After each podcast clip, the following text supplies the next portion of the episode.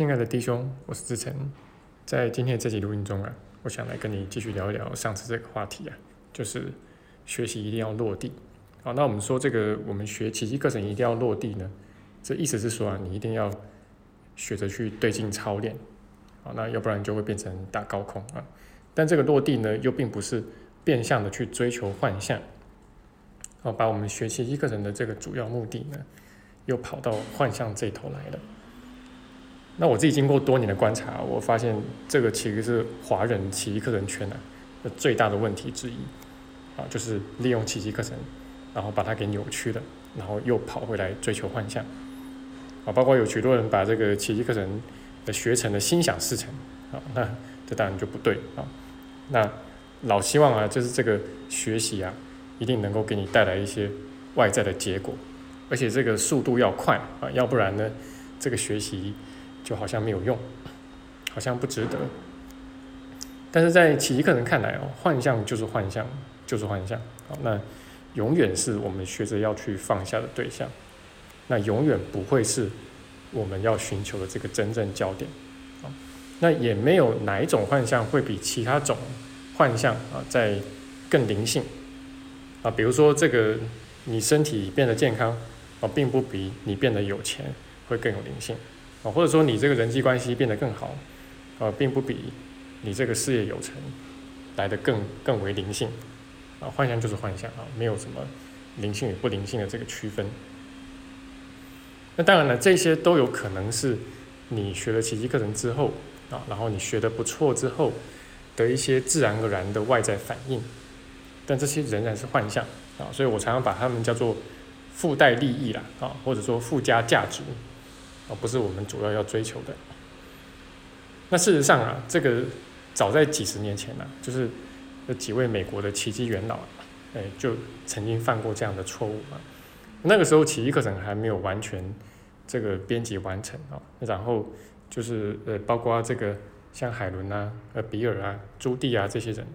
哦，他们就常常跟这个耶稣去通灵啊，跟他沟通啊。问他什么事情该怎么办？那小到这个停车位该去哪里找，啊，然后再到这个诶某个会议该不该要开，啊，某一笔钱该不该去赚，包括这个奇迹个人的出版相关的一些事宜，啊，他们就是每事必问嘛，啊，不过后来还是这个肯恩呐，啊，他开始去意识到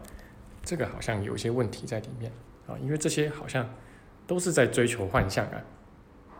那这个追求幻象，我们知道绝对不可能是耶稣传这个奇迹课程的本意嘛啊。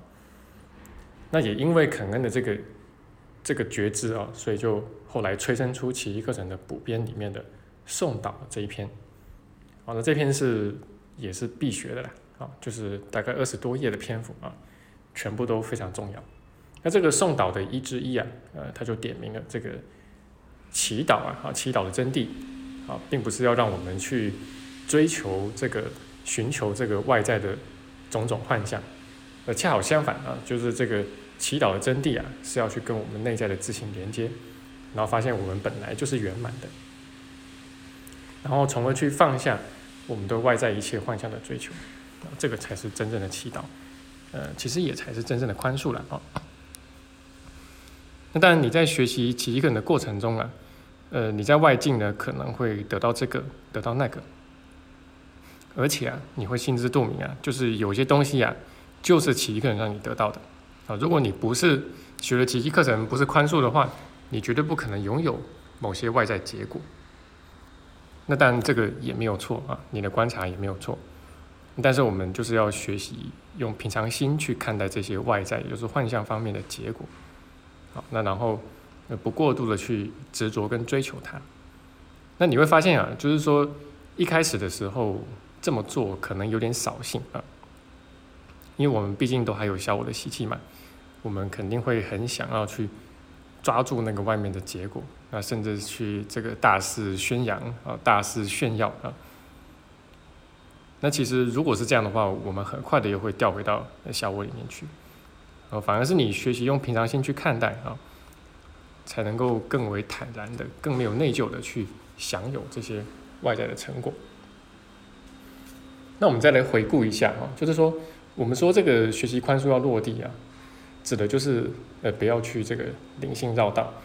啊，去避免这个灵性绕道。完了这个方法呢，就是尽量的去对镜操练、对镜练习啊。那把你每一日的这个宽恕练习呢，就是说，哎，放到这个具体的对象上面去啊。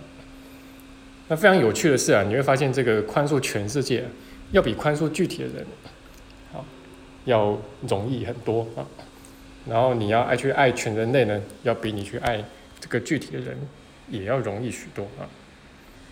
那我以前在给学生上课的时候啊，也举过这个法国思想家卢梭的这个例子啊。那卢梭是十八世纪的人呢，好，那他最著名的就是那本《艾米尔》嘛，啊，就是那个育儿经典啊。然后还有就是他的《忏悔录》啊。那卢梭呢，他非常喜欢在他的这个呃这个文字里面啊，就说他这个。有多爱全人类啊，啊，然后他是多么有爱的一个人啊，然后全世界再也找不出像他这么好的人啊，啊，真的是很臭美啊。但实际上他的一些行为呢，却又让人觉得很分裂啊。比如说，呃，他这个生下的五个小孩啊，呃，有的连名字都还没有取啊，最终全部都送到这个呃孤儿院去了啊。当时孤儿院的这个死亡率啊，孩童的死亡率是百分之九十以上啊。